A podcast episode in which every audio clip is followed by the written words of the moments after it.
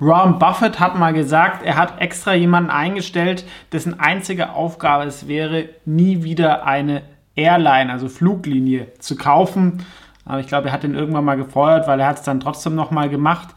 Ähm, obwohl es immer ein Business ist, ähm, was sehr, sehr viel Kapital vernichtet, ein Commodity-Business, hat es immer doch einen gewissen Bezug für Investoren.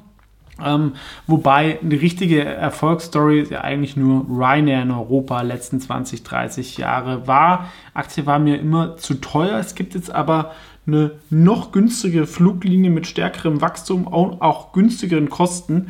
Ähm, vielleicht auch für den einen oder anderen mal als Buchung interessant, nämlich Wizz Air. Bevor es aber weitergeht, ich bin indirekt hier minimal investiert. Daraus können sich Interessenskonflikte ergeben. Das ist keine Anlageberatung oder Anlageempfehlung. Wizz Air ist die führende Fluglinie in Osteuropa und eine der großen drei, vier Billigfluglinien.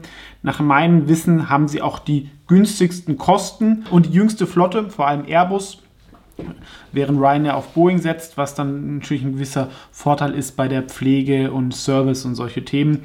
Und die jüngeren Flotten sind natürlich auch ähm, von dem Konsum von Kerosin effizienter, also macht von der Seite her auch Sinn. Wizz Air ist stark gewachsen, ähm, wir werden es gleich angucken, vor allem aber ist es in Osteuropa stark. In Memmingen kennt man es vielleicht, da, da, fliegen sie zum Beispiel hin.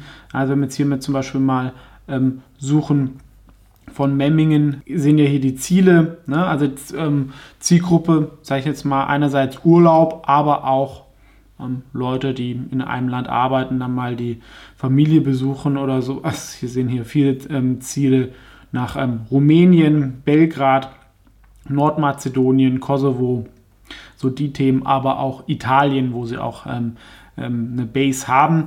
Und auch interessant, wenn wir jetzt hier zum Beispiel mal ähm, Catania auswählen, ja, ähm, immerhin gibt es da auch im, im Winter Flüge.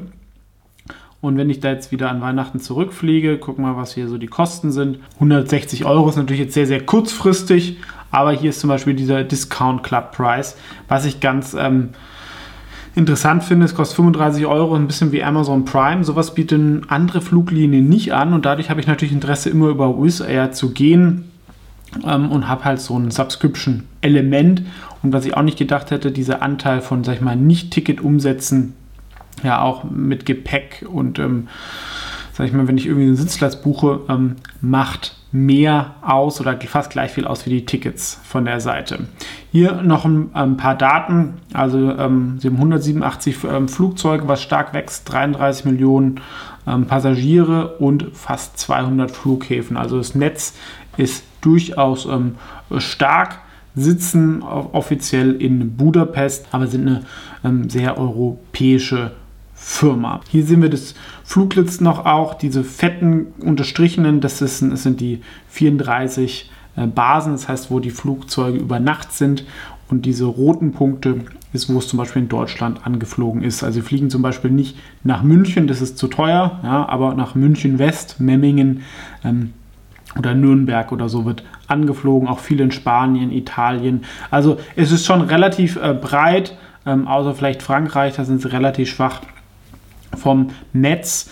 Ähm, kurzfristig hatten sie jetzt aber auch immer wieder ein bisschen Probleme, nicht nur Corona, sondern ähm, dann haben sie sich mal verhatcht bei den ähm, Kerosinkosten, dann hatten sie Pech. Ähm, kann man natürlich irgendwann auch mal Unvermögen sagen. Das ähm, gab Probleme bei Triebwerken, die gewartet werden mussten. Dadurch kann die Kapazitäten nicht so stark steigen.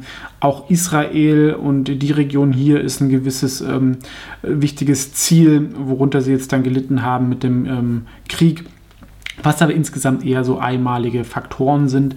Und wenn wir uns die Bewertung hier anschauen, ähm, das hier ist von Wizz Air fürs nächste und aktuelle Jahr, sind wir hier beim 8er, 6er KGV, das bei doch strukturellem Wachstum von den Flotten. Das ist weniger als Ryanair, die schwächer wachsen und ähm, deutlich ähm, größer sind.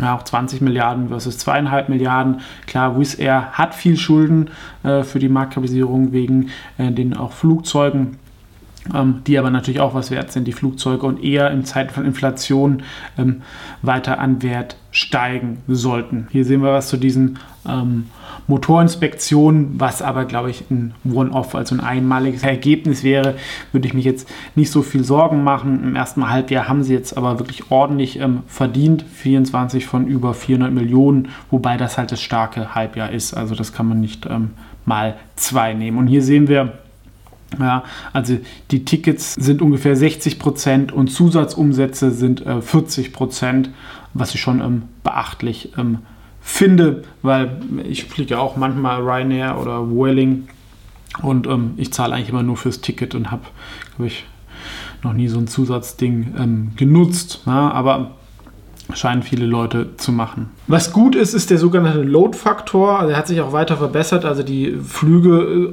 äh, sind mit 92 Prozent viel ähm, ausgebucht. Was aber wirklich schlecht ist, hier die Pünktlichkeit. Ja, da ist Ryanair zum Beispiel deutlich besser. Die hatten da, glaube ich, immer Zahlen um die 90%. Prozent. Also 56 Prozent Pünktlichkeit ist wirklich schon sehr, sehr schlecht.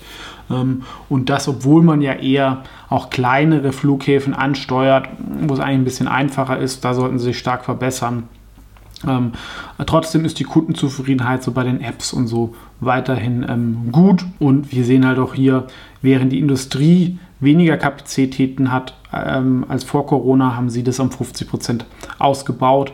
Und dadurch ist ähm, Wizz Air halt auch eine Möglichkeit, auf ein mögliches Wachstum in Osteuropa ähm, zu setzen sei das mit einer Westintegration der Ukraine, aber auch so, da wächst halt noch die Mittelschicht, die reisen möchte. Das ist ja in Deutschland eher nicht mehr so. Da will die Mittelschicht weniger fliegen, ja, ähm, aus irgendwelchen Umweltgründen und solche Themen. Das spielt in Osteuropa zum Beispiel keine Rolle. Da hat man halt diesen Effekt wie in Deutschland in den 60ern, ähm, dass die Leute mal in den Urlaub fliegen wollen oder natürlich, wie angesprochen, Migrationsströme und solche Themen. Die Marke ist sehr bekannt in Osteuropa. Ja, wo sie irgendwie fast 90 Prozent kennen, nimmt aber auch weiter zu, so in Italien und London und zuletzt auch Österreich und sogar Saudi-Arabien, was sie als neues Ziel ansteuern. Also in Osteuropa haben sie, wie gesagt, eine sehr, sehr starke Marktstellung und sie haben natürlich auch einen gewissen Kostenvorteil.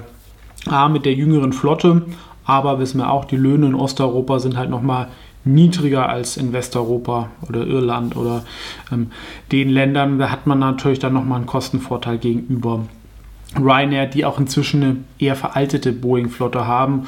Und hier sehen wir, es ist nur Airbus, vor allem der A321 Neo, der ähm, sehr, sehr gut sein soll und sich ja wirklich stark ausweitet. Ja, also auf die nächsten sechs Jahre soll die Flotte sich mehr als verdoppeln. Das ist natürlich schon stark ähm, für eine Fluglinie in Europa und das ist wahrscheinlich zumindest von den größeren, das allein von den Kapazitäten das größere Wachstum Dazu halt noch die Fantasie, dass sie auch nochmal mehr Ziele ansteuern, wo die Zahlungsbereitschaft nochmal ein bisschen ähm, größer ist. Hier sehen wir, das zweite Halbjahr ist dann eher die Erwartung, dass sie da nichts verdienen, aber ähm, wenn sie auf einen Net Profit von 400 Millionen kommen, bei einer Marktkapitalisierung von zweieinhalb Milliarden, ja, wären wir halt auch schon beim ähm, 5er, 6er KGV. Das wäre sogar über den Schätzungen und das soll halt in den nächsten Jahren ähm, stark ähm, zunehmen.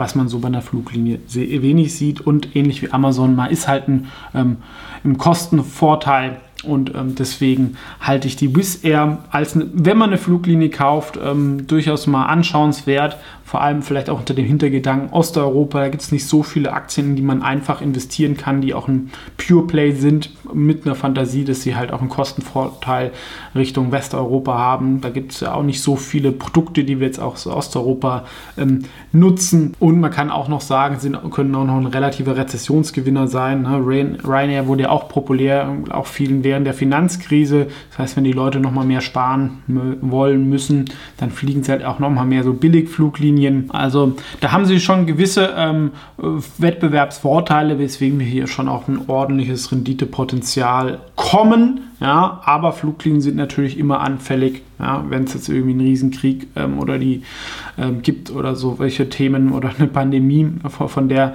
Thematik. Aber wenn wir ein normales Umfeld haben, ähm, Gerade auch mit der Rezession mit einer Billigfluglinie ist nicht so viel, ähm, sag ich mal, Business-Class-Kunden sind sie da eigentlich relativ antifragil und deswegen als Beimischung durchaus anschauenswert. Kennt jemand äh, die Aktie? Ist jemand schon mal damit geflogen? Gerne kommentieren. Ansonsten vielen Dank fürs Zuschauen und bis zum nächsten Mal. Und wenn das Video gefallen hat, natürlich gerne liken und dem Kanal beitreten. Ciao!